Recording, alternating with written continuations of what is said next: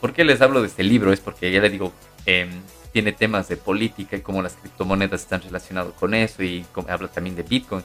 Entonces justo llego a este capítulo que se llama hashtag Bitcoin, que está más o menos a la mitad del libro, más o menos, en donde dice, los gobiernos pueden redactar leyes, pero no pueden programar computadoras. Y esta es una cita que dijo Anonymous, que Santiago la pone en su libro, entonces me, me parece algo sumamente como para abrirnos los ojos.